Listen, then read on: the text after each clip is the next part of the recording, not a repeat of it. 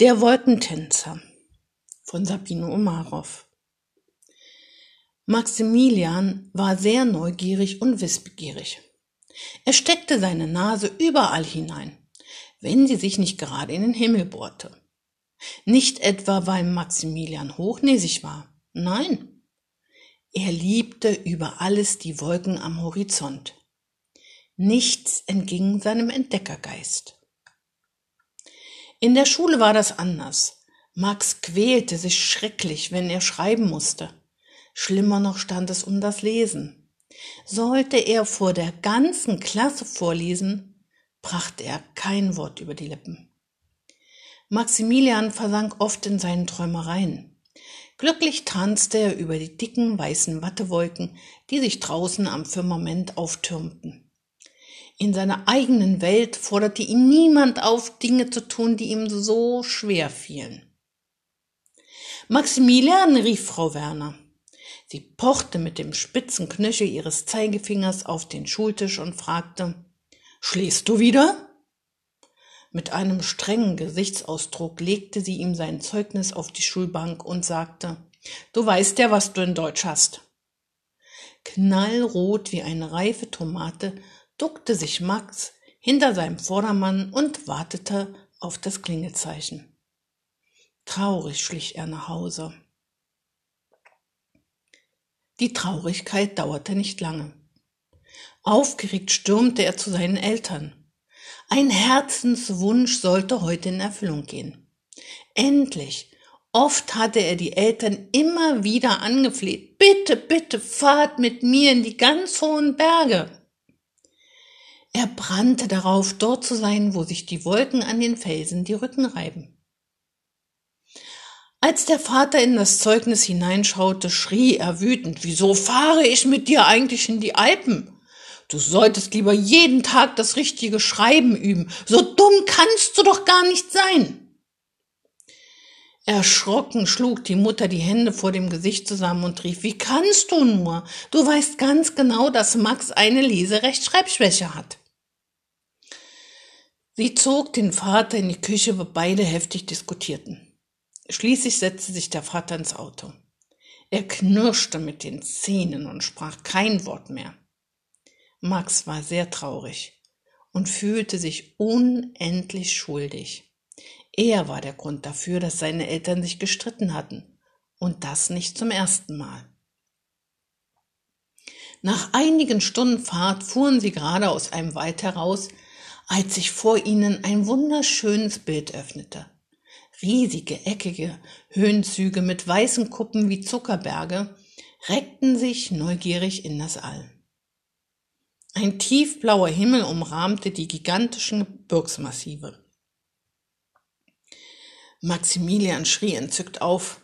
Er rutschte auf dem hinteren Sitz aufgeregt hin und her, als säße er auf einer heißen Herdplatte und brüllte Guckt mal, schaut euch die Cumuluswolken an und dort die Cirruswolken. Oh, das Wetter bleibt warm. Wären am Himmel Cirrocumuluswolken, könnte es bald regnen, aber nein, es sind ja zum Glück Cirruswolken. Der Vater brummelte etwas in seinem Bart.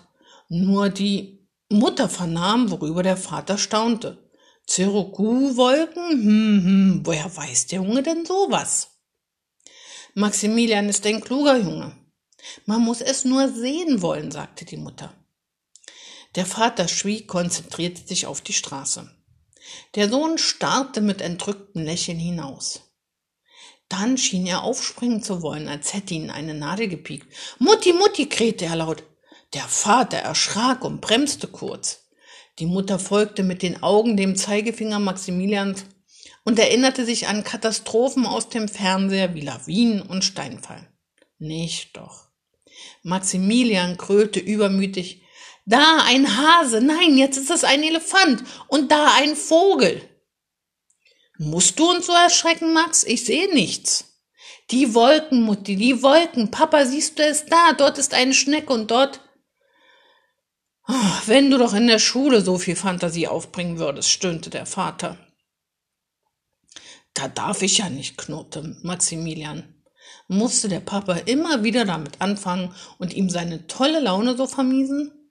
Er schwieg, bis sie den Urlaubsort erreichten. Die Eltern gingen in die Unterkunft und wollten die Sachen auspacken. Maximilian durfte sich umsehen, sollte jedoch in der Nähe bleiben. Auf gar keinen Fall sollte er alleine weggehen. Diese Ermahnung hatte Max längst vergessen, als er sich staunend umsah. Wie herrlich diese Welt war. Saftige grüne Wiesen, bunt gesprenkelt mit den vielen duftenden Blumen, auf denen sich die Bienen und andere Insekten tummelten. Zwitschernde Vögel flogen hin und her, schnappten sich Insekten. Das Faszinierendste waren die Alpen. Diese mächtigen Berge erschienen ihm wie große, gewaltige Steinmännchen.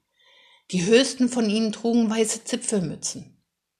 Laut begrüßte Max diese lustigen Gesellen. Sie schickten ihm tatsächlich einen Gruß zurück. Tief beeindruckt stieg er hinauf, um seinen neuen Freunden näher zu sein.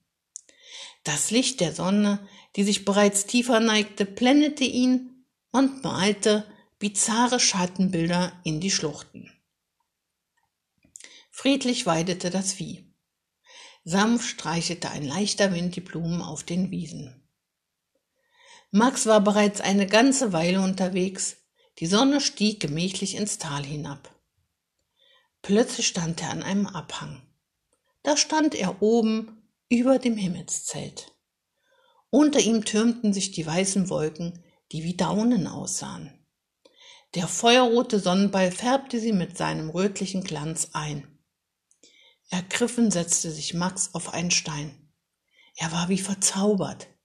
Mutti, sieh nur, so habe ich es mir oft vorgestellt. Nein, es ist viel schöner. Max vergaß, wo er sich befand. Er sah sich auf den Wolken herumtollen. Sie waren so wundervoll weich, dass er sich immer wieder fallen ließ. Wie ein Trampolin warfen sie ihn in die Höhe. Er sprang weiter und höher, näherte sich dem glühenden Himmelsball, der ihn magisch anzog. Abrupt sprang er auf und breitete die Arme aus. Fliegen, schon immer wollte er wie ein Vogel durch die Lüfte gleiten. Endlich würde er es wagen können. Max lief der Sonne entgegen, sah die Wolken unter sich, die ihn auffangen würden, und sprang. Halt! Jemand packte Max an den Schultern und zerrte ihn vom Abgrund weg. Ja, bist du denn völlig übergeschnappt? Wo willst du denn hin? Auf die Wolken springen. Ah nein, da fällst du durch, du Bub, rief der alte Mann und schüttelte freundlich seinen weißen, seinen weiß behaarten Kopf. Hast du noch nie eine Wolke angefasst? Nein, ich komme noch aus Hannover. Hannover. Aha. Na dann, komm mit. Der Alte führte Max eilig in eine Schlucht. Dort vollführten dicke Wolken einen Reigentanz. Sie stiegen auf und ab, wurden dicker und dünner. Max rannte mitten hinein. Na, wie ist das? Trägt sie dich? fragte der Alte amüsiert. Max stand staunend und tastend da. Nein, sie kann mich nicht halten. Es ist wie, wie Nebel. Als ihn die Wolke freigab, weil sie den Felsen hinaufkletterte, schickte die Sonne Max einen letzten Gruß, einen langen Strahl, der ihn an der Nase kitzelte. Erschöpft setzte sich Max in das warme, duftende Gras. Der Alte gesellte sich zu ihm. Da erzählte Max ihm alles von den Wolken, wie sie entstehen, wie sie heißen, welches Wetter zu erwarten sei und welche Verwandlungskünstler sie sind. Als es völlig dunkel war, schlief Maximilian ein. Der Alte trug ihn in seine Hütte, legte ihn auf ein Sofa und deckte ihn zu. Am nächsten Morgen trafen Maximilians Eltern ein. Der Alte hatte am Abend noch herumtelefoniert und sie schließlich gefunden. Er vereinbarte mit ihnen, dass sie Max erst am Morgen abholen sollten. Natürlich waren sie schrecklich besorgt gewesen, aber sehr erleichtert, als sie erfuhren, wo Max sich befand. Der Alte sagte ihnen sehr beeindruckt. Was Sie für einen klugen Sohn haben. Er weiß ja mehr als ein Lexikon. So viel Wissen, das ist schon ungewöhnlich. Sie können wirklich stolz auf Ihren Sohn sein. Der Vater ging mit dem Alten vor die Tür. Er erzählte ihm von den Schulschwierigkeiten und den Sorgen, die er sich machte. Dennoch sei er sehr beeindruckt darüber, was der Alte ihm gesagt hatte. Der Alte sagte ihm daraufhin, haben Sie Vertrauen zu Mats, stehen Sie zu ihm, geben Sie ihm Zeit und finden Sie einen Lehrer, der es ihm mit viel Geduld beibringt. Glauben Sie mir, Ihr Junge wird seinen Weg finden und gehen. Wer sich so für etwas begeistern kann, der erreicht seine Ziele. Davon bin ich überzeugt. Da stand Max plötzlich vor ihm, natürlich mit einem sehr schlechten Gewissen. Der Vater sagte, dann wollen wir mal sehen, dass wir heute auf den höchsten Berg fahren, den es hier in der Umgebung gibt. Bist du dabei? Klar. Max lächelte glücklich.